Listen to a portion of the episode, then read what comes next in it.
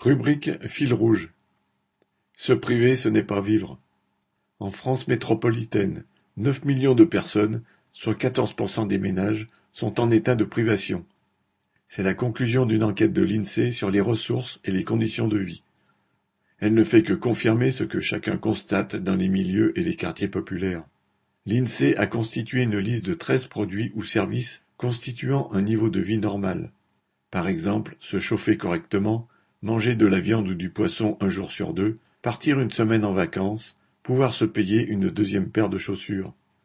Elle considère que ceux à qui cinq de ces éléments font défaut sont en état de privation. Ces privations frappent un tiers des familles monoparentales. Là encore rien de nouveau. La pauvreté a ses lois, qui résultent du fonctionnement normal du système capitaliste. Et le mouvement actuel de hausse des prix et de baisse des salaires et des pensions qui en résulte ne fait que les aggraver.